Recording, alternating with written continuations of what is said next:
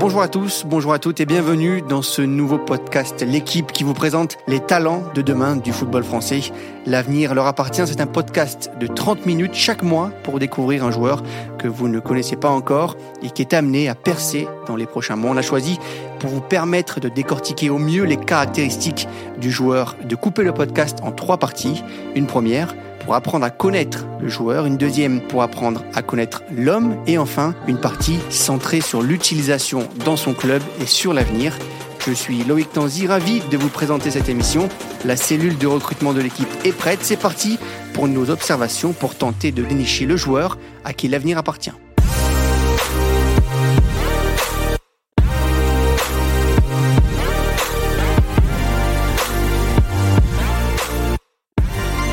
Pour ce premier numéro de l'avenir appartient, nous avons choisi de vous parler d'Ayman Kari, né le 19 novembre 2004 à Ivry-sur-Seine. Il a 18 ans, il évolue au poste de milieu de terrain, formé au Paris Saint-Germain et prêté à Lorient jusqu'à la fin de saison avec une option d'une année supplémentaire. Alors on n'a pas encore vu l'international français en Ligue 1, ni avec Paris, ni avec Lorient, mais ça ne saurait tarder, on en parlera avec son conseiller sportif Galin Sambi dans la troisième partie du podcast, mais on commence avec le profil technique du joueur. Et avec moi pour cette première partie, Hugo Delon, reporter pour le journal L'équipe, suiveur du Paris Saint-Germain et de l'équipe de France. Bonjour Hugo. Bonjour à tous. Comment ça va? Ça va très bien et toi? Super, ouais ça va, super, super. Et on commence, Hugo, entrons dans le vif du sujet. On a donc le nom de notre joueur, Ayman Kari, son âge, 19 ans, son poste, milieu défensif. Mais vas-y, dis-nous-en un petit peu plus sur son profil, s'il te plaît. Alors, c'est un, un, joueur qu'on a appris à découvrir euh, à la fois en équipe de France de jeunes et puis avec le PSG euh, l'an dernier euh, en championnat 19 et en, et en Youth League. C'est un joueur qui est un numéro 6, un numéro 8 hyper complet, un, un milieu très moderne, où je dirais qu'avec ballon, c'est ce qui marque en fait les, les, les observateurs et les recruteurs, c'est sa première touche. Il a une, première touche de balle, une première touche de balle, pardon, qui est assez exceptionnelle. Il a une excellente technique sous pression. C'est un, un, garçon qui a une grosse capacité, une grosse force de, de percussion, qui est un, un joueur créatif. Euh, c'est un joueur qui est assez beau à voir jouer, euh, que je trouve élégant. Euh, ce, qui ce qui est intéressant en lui, avec lui, c'est qu'il est très complet.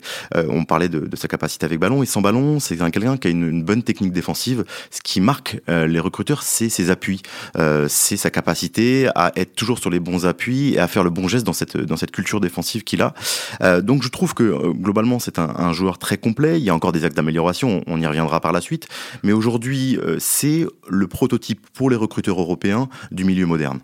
Alors vous allez voir dans, dans ce podcast, on essaye de, de, décrire au mieux le profil du joueur. On prend l'avis, Hugo, tu as pris l'avis de, de, plusieurs recruteurs français et, et, européens, et on va prendre l'avis de Lionel Rouxel, qui sont sélectionneurs en U19 en équipe de France, et qui nous parle donc du profil d'Ayman Kari. Milieu relayeur, euh, capable de se projeter vers l'avant avec le ballon, c'est sa grande force. Euh, qui est capable de traverser le terrain avec le ballon et euh, qui a capacité à, à, produire du jeu et être dans les bonnes zones pour se projeter vers l'avant. On va essayer donc dans cette première partie également de connaître les qualités, on en a parlé un peu avec Hugo, les défauts aussi, euh, les axes d'amélioration euh, de d'Ayman Kari. Et Lionel Roxel nous en a dit un tout petit peu plus. Écoutez, c'est très intéressant ce que dit le sélectionneur. Maintenant, il doit gagner en constance et en consistance dans le même match, parce qu'il y a des moments d'absence dû à une baisse de tension et d'attention. Il découvre le milieu professionnel et surtout le niveau senior, puisqu'il était au CL Orient, donc il doit passer du football de jeune à football senior, et c'est encore une étape à franchir pour devenir un joueur à potentiel en Ligue 1 et avec du temps de jeu qui sera, j'espère, augmenté au FC Lorient. On a eu Hugo, on a eu le sélectionneur de, de l'équipe de France U19. On a avec nous euh, aujourd'hui également son conseiller sportif, Galin Sambi. Salut Galin. Salut Loïc. Comment Bonjour ça va tous. Ça va très bien, merci vous. Alors, est-ce que ce qu'on a dit jusqu'à maintenant euh, sur Ayman correspond à ce que, à ce que tu connais de, de ton joueur? Oui, exactement, ça, ça correspond parfaitement. Euh, comme euh, on l'a vu et comme on le verra aussi, bah, c'est comme vous l'avez décrit, sincèrement, c'est un, un joueur qui aime profondément le football, ça se ressent, il aime manier le ballon. Et euh, donc sur les premières touches, ça se ressent, il aime faire jouer ses coéquipiers et joue aussi avec eux. Donc exactement, vous l'avez bien décrit. Est-ce que c'est un joueur qui a toujours joué à ce poste-là, milieu défensif? Alors non, il a, il a évolué, donc dans son club de VG, fait un poste un peu plus offensif. qui se rapprochait un peu il plus a commencé de l'attaquant. avec Juif. Exactement, il a commencé à Villejuif, il s'est fait recruter par le Paris Saint-Germain. Et euh, sinon, euh, dans toutes les classes du Paris Saint-Germain, il a toujours joué à ce poste-là, savoir milieu 8, 6. Et Villejuif, il jouait quel poste? Alors Villejuif, il jouait donc euh, ailier, il a pu jouer aussi en attaque aussi. Et comment ça se passait Co- Comment ça s'est passé le, le- le- le recentrage un peu au milieu défensif? Alors le recentrage milieu défensif, ça s'est passé euh, donc juste avant que, que Paris le sollicite. Donc il a pu évoluer à ce poste-là et Paris l'a vraiment raciné euh, euh, à cette position-là. Toi, au début, c'est quelqu'un qui avait un, un petit gabarit. Moi, on me l'a décrit quand il avait 13, 14, 15 ans. Il était petit, assez frêle. Euh, comment tu juges son évolution sur les dernières années, à la fois sur le plan physique, mais aussi sur le plan technique? Est-ce que tu es surpris par ce que tu vois aujourd'hui? Alors surpris non, mais euh, c'est quelqu'un qui avait déjà des prédispositions techniques, on le voyait. Hum, Après, on sentait justement qu'il y avait des paliers à franchir, qu'il pouvait justement les franchir. Euh, moi, je pense que le déclic a été sur sur l'année U19, sa première année, première saison. Parce que justement, il y avait quand même un gros roster hein, à Paris. hein. On avait Michou, on avait Xavi Simons. Et les 2004 première année, peut-être qu'on se disait que voilà, ça allait peut-être être un peu plus compliqué. Et directement, il a su s'imposer, il a su euh, se mettre dans le trident du milieu. Et euh, justement pour ça, il a dû rehausser son niveau de jeu. Il s'est un peu étoffé aussi. Et euh, je pense qu'on va revenir sur ça, mais après sa blessure aussi, il s'est un peu plus étoffé. Donc aujourd'hui, il a quand même un, gabarit qui le permet d'encaisser un peu plus les chocs et aussi un coffre pour euh, encaisser un peu plus les matchs. Toi, dans quel dispositif tu le préfères? Est-ce que c'est en double pivot ou est-ce que c'est numéro 8 dans un, dans un 4-3-3 comment comment tu le juges par rapport à ça? Alors, numéro 8 dans un 4-3-3, je trouve que c'est là où euh, il se projette le mieux et je pense qu'il s'épanouit aussi le mieux. Mais euh, plus le temps avance et plus je commence à avoir un faible sur, euh, sur une pointe basse, 6, parce qu'il a plus de vue sur le jeu, peut plus se projeter aussi. Et euh, c'est la rampe de lancement. C'est à ce poste-là qui, qui va être utilisé aujourd'hui? Alors, je- il a la capacité de jouer aux deux postes, donc euh, aujourd'hui, privilégier un poste, ça va dépendre du club dans lequel il évolue, il évolue, ça va dépendre du coach donc, et du système. Mais en tout cas, ce qui est sûr, c'est qu'il peut jouer sur les deux postes, donc c'est le plus important. Comment tu juges, toi, ses, euh, sa progression, son, son évolution et surtout ses axes d'amélioration?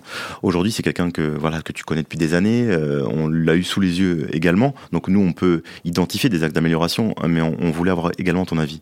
Il se développe très bien. Donc, euh, Paris Saint-Germain, on connaît, hein, c'est une école euh, de la possession de balles, etc., des automatismes. Là, aujourd'hui, à Lorient, il connaît aussi un autre football, là où on court un peu plus, même si ça reste quand même semblable parce qu'on relance de l'arrière euh, et justement sur les pieds des défenseurs et, et des milieux de terrain. Aujourd'hui, moi, je pense qu'il peut être un peu plus tueur. Il peut plus scorer, il peut être plus dans les stats. Ça serait réellement intéressant. Je pense que ça, c'est euh, c'est vraiment une flèche qui peut, qui peut ajouter donc, à son arc. Il y a les, des recruteurs qu'on a interrogés ces derniers jours là par rapport à, Ayman. Il y avait euh, effectivement ce que tu disais à l'instant sur les 30 derniers mètres, sa capacité à être plus efficace dans la dernière passe, euh, devant le but.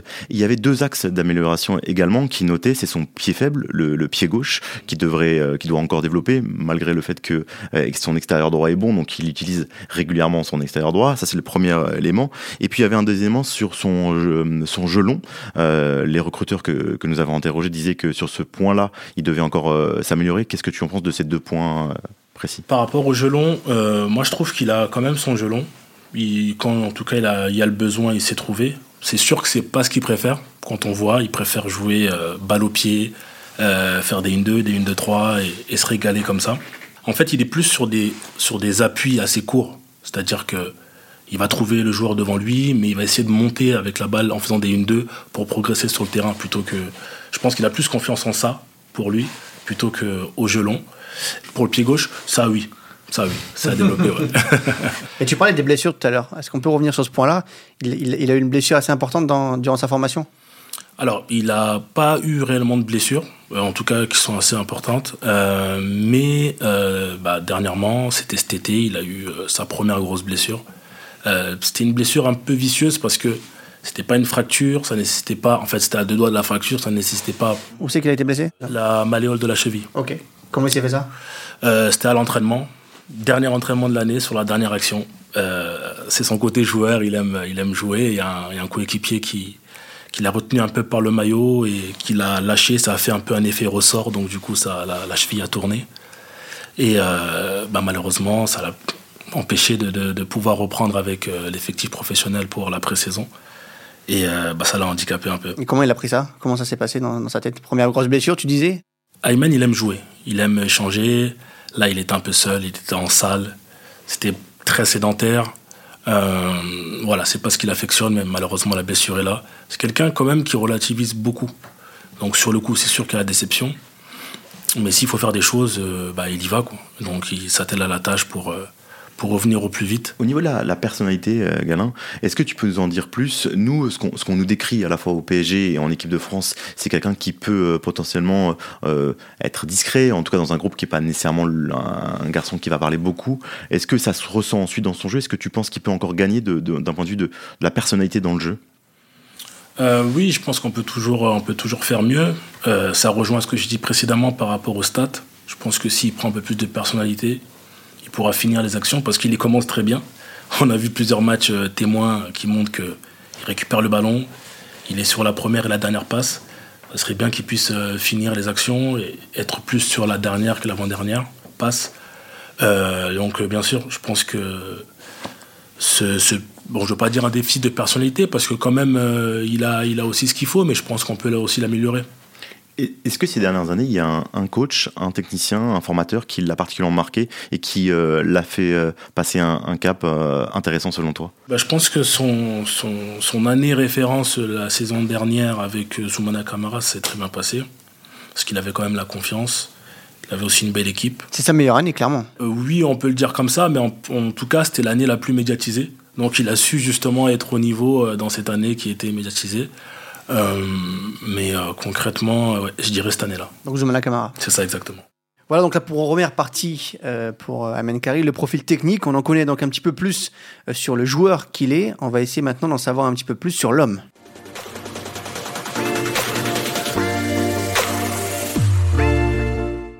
Donc cette deuxième partie sera consacrée à, son caractère, au caractère d'Ayman Kari. Pour ça, euh, qui de mieux que son papa Abdou pour nous en parler? Bonjour Abdou. Ah, bonjour, bonjour Loïc. Merci beaucoup d'être avec nous. C'est top de, pouvoir parler avec vous quelques minutes. On va, on va rembobiner un petit peu notre fil et repartir au début de la carrière d'Ayman. Euh, racontez-nous un peu comment il a débuté le foot et, à quel âge? Alors, Ayman, il a débuté à 8 ans euh, à Villejuif. C'était tout à fait naturel. Hein. Il est depuis tout petit, à l'âge de 5 ans déjà, il a commencé à taper au ballon. Euh, il y avait un tout petit stade en bas, donc il était toujours là, en train de taper au ballon. Et euh, j'ai fini par l'inscrire au club de Villejuif. Et c'est comme ça qu'il a évolué. Donc tout de suite hein, d'entrée, il a été remarqué de là-bas que c'est, il, fait, il sera un bon joueur plus tard. Et J'espère que ça va se concrétiser. C'est en voie de se concrétiser. Ah, c'est pas mal déjà, oui. Il, est déjà professionnel, donc c'est déjà, déjà un bon, un bon point. Euh, vous êtes tous originaires de, de Villejuif Toute la famille hein, est installée là-bas depuis longtemps? Oui, oui, on est toujours originaire de Villejuif, ouais. Oui, oui, absolument. Vous, êtes, vous, êtes, toujours là-bas aujourd'hui? Ouais, on est toujours là-bas aujourd'hui, ouais. Ok, donc toute la famille, toute la famille sur, euh, sur, euh, sur Villejuif. Et là, vous êtes une famille de foot? Comment ça se passe dans la famille? Quelle est la place du, du foot chez vous? Bah, la place du foot, je sais pas, moi j'ai joué un peu quand j'étais jeune. Ah, euh, voilà, après j'ai levé le, le pied là-dessus. Je ne regardais que le mondial et tout ça. Mais Iman m'a donné la passion de regarder le foot après, quoi. C'est à force de l'amener, de le trimballer et tout, ben, j'ai fini par euh, y retourner dedans. Ah, mais tout petit, ouais. pas une famille euh, de mordus de foot quand même. Non, non, non, non, pas vraiment. Mais, mais tout petit déjà, je, voilà, j'ai commencé, j'ai joué, j'ai m'intéressé beaucoup. D'accord. Tout jeune. Et comment lui, il est arrivé à s'intéresser au foot alors?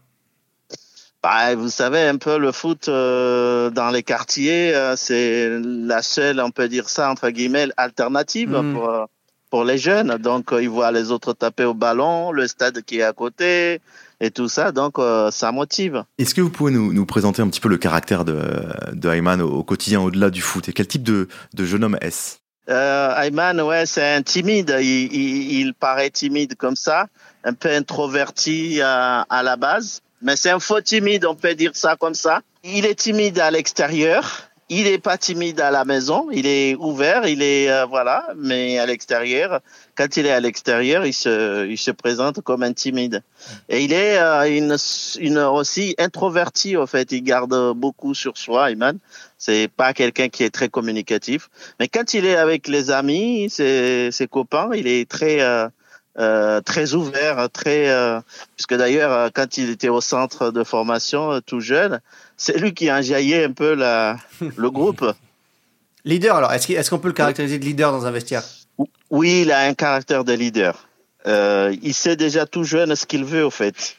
Toujours déterminé euh, dans tout ce qu'il veut, il est toujours déterminé. C'est à la base euh, déjà tout petit avec son frère. Euh, le, le, moindre course, quand il faisait une petite course, c'est il veut toujours la gagner. Alors que le frère, il est le plus grand. Il a un frère dans la famille, ça? Ouais, il a un grand frère, ouais, ouais. Et pas de sœur. Vous en avez Comment? deux. Et pas de sœur. Ah si si, on a on a deux sœurs en fait. Ah oui, grande famille. Ouais, deux sœurs, a une grande famille en fait. Bon, je dirais peut-être pas timide, mais réservé. Il est réservé parce que moi je le dis souvent et je l'embête sur ça. Je lui dis que il parle pas beaucoup, mais quand il ouvre la bouche, c'est très pertinent. Il a une grosse capacité d'analyse, euh, que ce soit en dehors du terrain ou dans la vie de tous les jours. Et euh, en tout cas, c'est intéressant d'avoir des discussions avec lui. Mais en effet, c'est pas lui qui va qui va aller voir tout le monde pour parler, etc. Ça, c'est sûr. Et ça vient, ça vient d'où, Abdou, justement, le fait qu'il soit réservé comme ça? Ah ben, ça, en tout cas, ça vient pas de moi puisque je suis quelqu'un de très, très ouvert, très communicatif. Et ça, La maman peut-être. Je, je, sais pas, même pas du côté de sa maman non plus. Hein, c'est ouais, du côté de son grand-père, oui. Son ah. grand-père, il était comme ça, en fait. Et c'est marrant euh... parce qu'il a, il a, une certaine prestance quand même sur le terrain quand on le, quand on le, le voit jouer. C'est, c'est un oui, c'est vrai, il a cette prestance. Il a, oui, oui, absolument, ouais. Je, je crois qu'il tient ça de son grand-père côté de sa mère, en fait. Puisque de mon côté, euh, nous sommes des gens euh, qui aiment bien euh, parler. Et donc, ouais, voilà, c'est ce côté-là. Et à quel moment, Abdou, vous avez commencé à, à croire à, à, son rêve de, de, professionnalisme, donc il rentre au centre de préformation euh, Vous pouvez nous expliquer un petit peu comment ça s'est passé aussi pour, pour vous, euh, dans votre esprit, euh, sur, bah, sur cet espoir de devenir un jour un, un joueur de haut niveau? Depuis toujours, c'est pas venu du jour au lendemain. En fait, c'est ouais, non, non, ça se voyait qu'il deviendrait un grand joueur. Bon, on sait très bien que statistiquement parlant, quand vous avez 20 jeunes, il y aura au grand maximum 5 qui vont sortir là-dedans. Mais Ayman, tout le monde déjà coché à la case, en fait, c'est ça. Euh, je me rappelle un jour à Choisy, il avait un tournoi là-bas, donc euh, je l'ai amené, il faisait son tournoi. Il, il a montré des bonnes choses devant tout le monde, tout le monde était euh, très content de lui. Et au final, les gens que je connaissais pas, les parents que je connaissais pas, qui étaient à côté de moi, ils, euh, ils voient Ayman venir vers moi. Ah, c'est votre fils Alors, ils étaient, ils étaient complètement étonnés. Donc, ils ont rajouté, ouais, euh, oui, de toute façon, euh, il est certain qu'il deviendra un grand joueur. Donc, comment, euh, comment il a atterri au Paris Saint-Germain? Comment il s'est fait remarquer? Alors, il s'est fait. C'est le Paris Saint-Germain qui est venu vers nous okay. directement. Donc, ils sont venus au club. Et le club nous a appelés et là, on est rentré en, en discussion avec eux. Il est resté et... interne là-bas au PSG ou il ah est oui, resté... oui, il est resté interne. Ah ouais, il est resté interne. Euh, il est entré à 11 ans et demi, donc euh, il est resté interne jusqu'à là, là, la, la, sortie. Il a fait le collège là-bas. Mm -hmm. euh, et puis voilà, le lycée. Voilà, six ans qu'il a fait là-bas. Est-ce que vous pouvez nous expliquer un petit peu les amitiés qu'il avait, euh, même à Galin, euh, les amitiés qu'il avait dans le groupe du PSG On a parlé tout à l'heure de, de, la concurrence avec Michu, etc., Charlie Simons. Est-ce que vous pouvez nous expliquer les, ses, ses, potes, tout simplement, dans sa, dans sa promotion ou celle d'avant d'ailleurs? Alors, ses potes, je dirais, c'est. C'est Wilson Debert, c'est euh, tu as trois. C'est euh, c'est Garbi, Ismaël Garbi. Toujours au PSG. Ouais. C'est c'est toujours au PSG. Euh, c'est euh, Vimoge euh, Mtouamungu. Euh, c'est, c'est, ouais, voilà, ce sont ses potes euh, proches, en fait. Je pense pas que. Euh, sa génération. Ouais, sa génération, voilà, c'est ça. Ousni aussi, ouais. Ousni, euh, Ilyes. Bah, il y a, il y a eu. Ouais. Ouais, il y a aussi euh, Nemaya aussi, ouais, oui, qui sont rentrés ensemble. Donc, euh... et on, on, parle souvent de cette, cette euh, cette euh, déchirure un peu de, laisser un jeune de 11 ans et demi quand même partir euh, en centre de formation qui vit plus à la maison. Comment, comment ça s'est passé pour lui? Comment il a vécu le, ce, le fait de partir oh. de chez vous?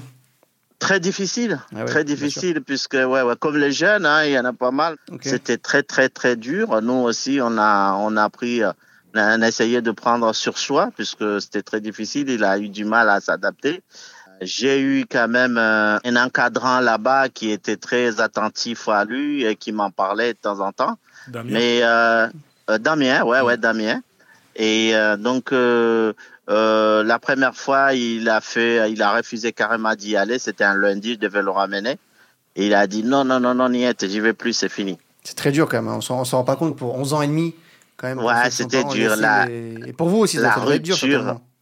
Ouais, la rupture été très très dure puisqu'on lui a coupé de son milieu euh, où il évoluait, donc du coup il, découvre autre chose, euh, il n'est pas avec la famille, donc c'était ouais une, situation très euh, très délicate, très dure pour lui. Et qu'est-ce que vous lui avez dit pour qu'il s'accroche à ce moment-là? Parce que vous, nous expliquiez à l'instant que ça avait été très compliqué. Euh, qu'est-ce qui l'a raccroché à son rêve? Euh, Qu'est-ce que vous lui avez dit, vous, à ce moment-là?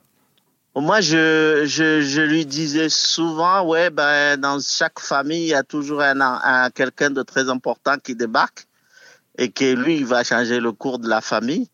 C'est, c'est toujours une seule personne, c'est pas deux, c'est pas trois. Et que peut-être que lui, il avait cette mission-là. Ça, c'est quelque chose que je le répétais souvent. Un peu de pression quand même.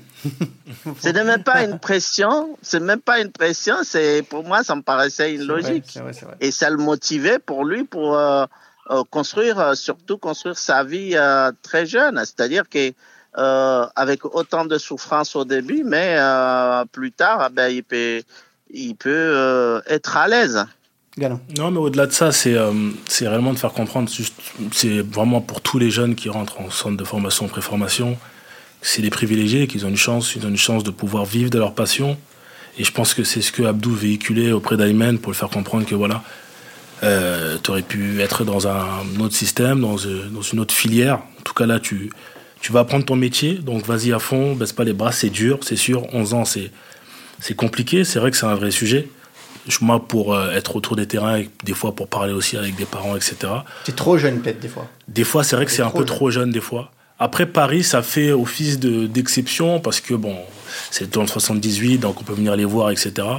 Mais euh, c'est sûr que, bon, voilà. En tout cas, ce qui est sûr, c'est que quelquefois, voilà, ça dépend de, de la personnalité du jeune. Privilégier peut-être de le garder ou de le mettre euh, avant, parce que c'est du coup une pression supplémentaire. C'est une exigence au quotidien quand on rentre à la maison, bah, on. Il rentre le week-end, hein, généralement. C'est ça, exactement. La semaine, ça, ouais, quand il rentre le week-end, ouais. du coup, bah, les, on va dire la semaine, les gens ont appris à vivre entre guillemets sans eux, donc il faut peut-être qu'ils rattrapent, même au niveau des copains, etc. Donc c'est vrai que c'est un, un, sujet, mais euh, je pense que c'est de l'accompagnement, c'est de la discussion, de la communication, et ça devrait le faire. Et ben en tout cas, aujourd'hui, c'est à Lorient que Ayman Karay continue sa carrière. Merci beaucoup, Abdou, pour, pour ces quelques mots. Bah, je, on le connaît déjà un petit peu mieux. C'est top. Et puis, bonne continuation à vous. Ok, merci beaucoup. À merci vous aussi. Beaucoup. Merci. Ouais, nous, ouais, je vous remercie. Et ouais, nous, on va passer à la, à, la, troisième partie. La partie okay. où on va un petit peu passer sur le grill euh, Galin maintenant sur la, le présent et le futur d'Amen Kari.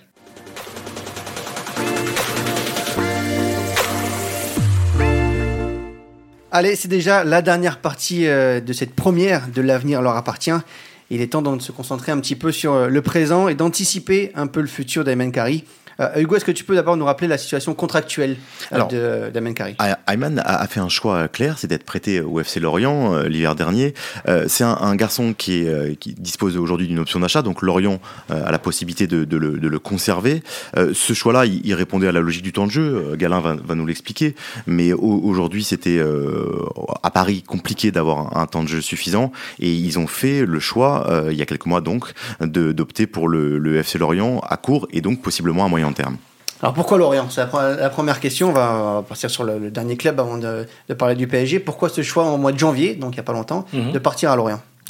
Bah, Lorient, euh, le choix, bon, c'est ça a été très simple. C'est que bon, Aymen était à Paris, euh, donc euh, comme je dis tout à l'heure, la blessure, il a loupé la pré-saison. Donc on sait très bien que la pré-saison, c'est le moment où les clubs donnent du temps de jeu aux jeunes mm -hmm. talents ou aux joueurs sur lesquels ils comptent pour l'avenir. Et justement, c'est une chance à saisir. Malheureusement, il n'a pas pu euh, y être. Donc, euh, l'effectif a commencé sans lui, etc. Et l'inclure dans l'effectif sur un poste déjà où il y a beaucoup de milieux, donc c'est compliqué. Donc, c'est ce qui fait qu'il était euh, bon, plus chez les 19 ans, avec quelques groupes chez les pros. Donc, nous, on, s'est concerté. On s'est concerté je pense que les 19 ans, c'était. il était temps, en tout cas, de passer à autre chose pour Ayman. Donc on s'est dit, vaut mieux gagner 6 mois dans un nouveau projet parce que nous, on voulait réellement partir sur 18 mois. De base, on visait réellement le prêt de la saison 2023-2024. Donc euh, là, là, après l'été. le fait qu'à Paris, justement, le temps de jeu était compliqué, donc on s'est dit autant gagner du temps et aller prématurément dans un club donc, euh, au milieu de la, de, la, saison.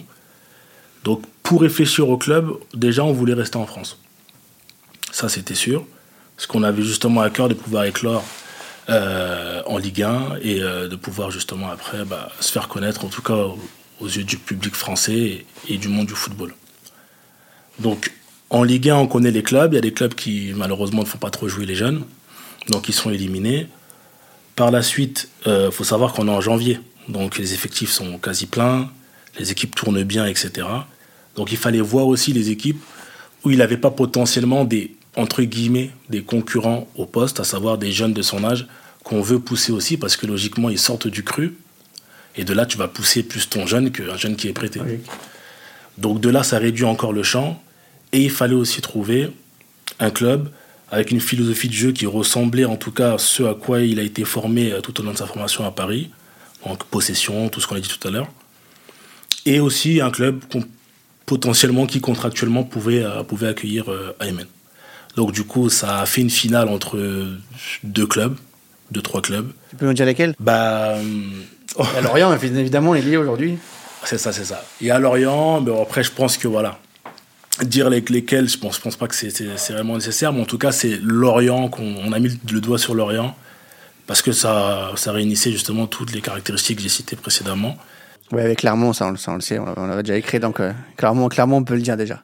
Là, on peut le dire. Hugo. Alors, ce qui est, ce qui est intéressant, c'est de euh, un petit peu de revenir sur les premiers pas d'Ayman à, Lorient.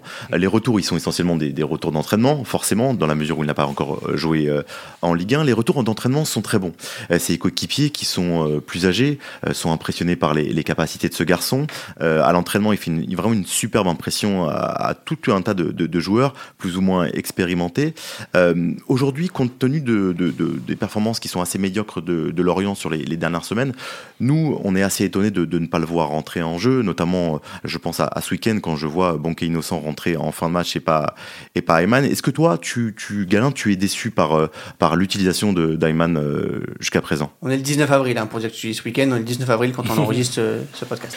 Bah, nécessairement, oui, on est déçu. On est déçu pour la bonne et simple raison que, comme je l'ai dit tout à l'heure, l'objectif c'était le prêt donc euh, de la saison 2023-2024. Ces six mois étaient euh, là, ils étaient euh, donc faits pour s'acclimater, apprendre le nouveau système, rencontrer les coéquipiers, etc. Donc après, on peut s'acclimater tout en ayant quelques petites portions de match, 10, 15 minutes, 20 minutes. Donc nous, c'est ce qu'on espérait, pour être franc.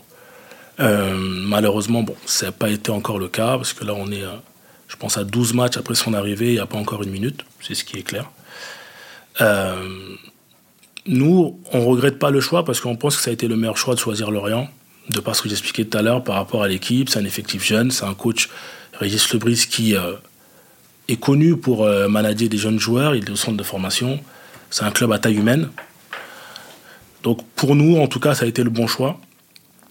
Après, euh, il faut savoir aussi qu'Aymen était beaucoup sollicité. Aujourd'hui, il a une très grosse cote sur le marché européen. Hein, c'est clairement un top prospect européen. Et euh, au moment où, en tout cas, la question du prêt se posait, donc euh, le directeur sportif et Paris ont reçu beaucoup d'offres de prêt de l'étranger, etc. Donc nous, on a fait le choix de Lorient. Maintenant, euh, ne soit pas sur le terrain et que, comme vous l'avez dit tout à l'heure, on est sur un prêt renouvelable, potentiellement cet été, ça sera à lui de voir s'il reste ou pas. C'est euh, une réflexion, je pense, qu'on peut avoir et comprendre la raison pour laquelle peut-être qu'il n'est pas sur le terrain aujourd'hui. Est-ce que les, derniers matchs peuvent conditionner la décision? Est-ce que si euh, il est amené à jouer plus, ça peut forcément l'inciter à, rester euh, dans ce club-là? Il y a une option, hein, c'est ça, dans le prêt. Hein. Il n'a pas signé jusque l'année prochaine. C'est ça, exactement. C'est-à-dire aujourd'hui, sur le sol français, on ne peut pas être prêté d'une traite pendant 18 mois. Entre deux saisons, il faut redemander l'aval au joueur, savoir s'il souhaite rester simplement. Euh, est-ce que le, reste des matchs conditionnera euh, s'il reste ou pas? Je pense qu'à la fin de l'année, on va tous s'asseoir et on va discuter sincèrement. Euh, parce qu'il y avait la place pour qu'il puisse rentrer. bon, ce qui est fait est fait. Maintenant, on va tous se poser, s'asseoir à l'entourage, donc Alexander Pain, l'agent FFF, l'avocat Elie Dotland, ainsi qu'Ayman et la famille, et moi-même, pour voir justement et discuter surtout avec Lorient, voir comment il voit les choses, si justement on renouvelle le prêt, quelle sera sa place. En tout cas, ce qui est sûr, c'est que nous souhaitons, et Ayman souhaite, s'inscrire dans un projet à l'étape zéro, dans lequel il aura en tout cas l'espace pour pouvoir justement progresser et éclore et sortir de sa chrysalide. C'est ça. Nous, l'idée, c'est réellement de connaître la Ligue 1 et de, et de pouvoir éclore. Donc, en espérant que ce projet-là soit à Lorient, en France, et euh, si ça doit être aussi à l'étranger, ça sera à l'étranger. Est-ce qu'il n'y a pas aussi une volonté à Lorient de ne pas le mettre trop vite en avant, en se disant on a une option, si jamais on le met trop vite en avant, il va être peut-être trop fort, mhm. et on va peut-être le perdre dès, dès, la fin de l'été? C'est une, réflexion, euh, c'est une réflexion, Loïc. C'est une réflexion que je pense que, que, tout le monde qui écoutera ce podcast euh, comprendra. Mais aujourd'hui, voilà, c'est même pas. Moi, je parle pas de temps de jeu. Je parle de, management. Euh, on n'est pas venu pour jouer tous les matchs, on n'est pas venu pour jouer une heure de jeu. Là, les six mois, comme je l'ai expliqué, c'était pour s'acclimater. Et pour s'acclimater, pour considérer, en tout cas pour inclure un jeune dans ce projet-là, ne serait-ce que le faire sentir la pelouse, connaître 5, 10, 15 minutes, bah, c'est plaisant. Lui, il se dit, bah voilà, j'ai senti un peu l'adversité de la Ligue 1, je sais comment ça se passe, etc. Et l'année prochaine, bah, il ira chercher sa place au forceps. Il y a un élément qui est clair quand on interroge les, recruteurs là sur les derniers jours, c'est qu'ils sont très surpris. Ils sont très surpris par l'utilisation, ou en l'occurrence la non-utilisation d'Ayman Carrier à Lorient. Et euh, quand c'est pas des, des, recruteurs de petits clubs français euh, qu'on a interrogés. Et aujourd'hui, juste pour ton sens, je te rends la parole. Euh, quand il arrive, le Brie dit on va construire la deuxième partie de saison avec lui. Mhm.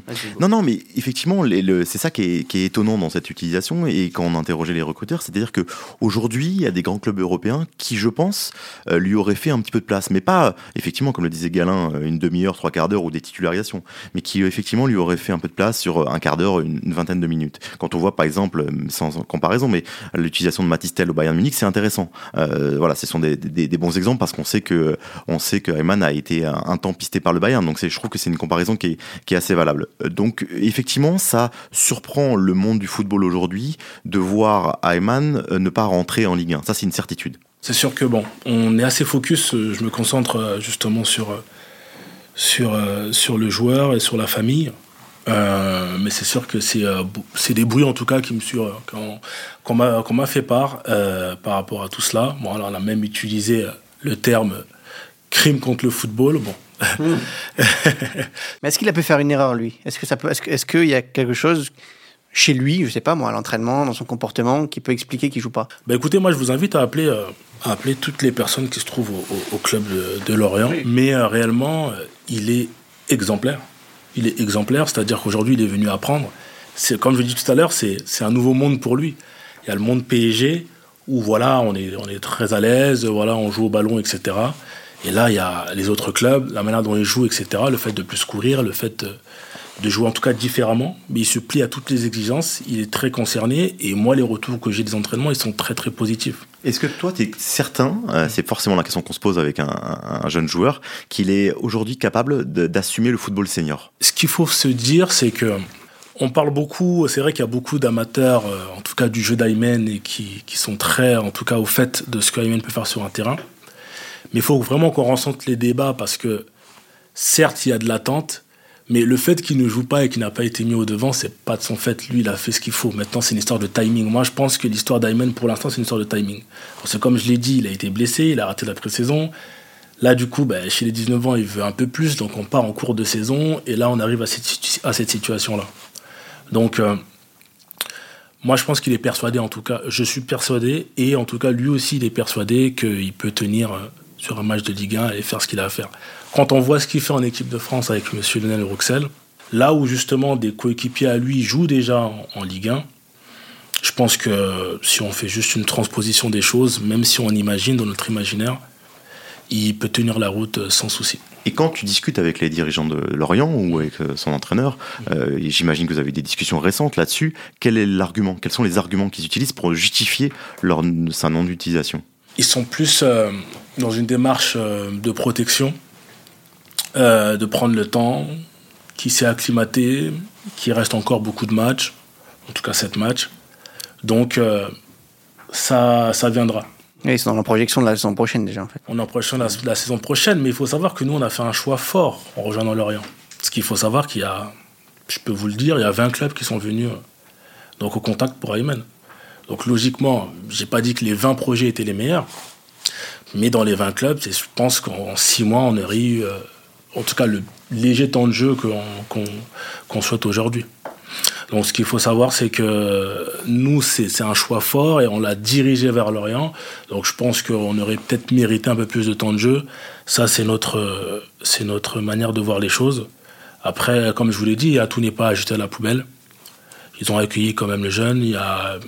Des choses qui se passent quand même assez euh, bien au niveau de l'entraînement et ce qu'il peut donner, etc. Il étoffe son jeu. Mais euh, voilà, le, problème là qui se passe, c'est le temps de jeu.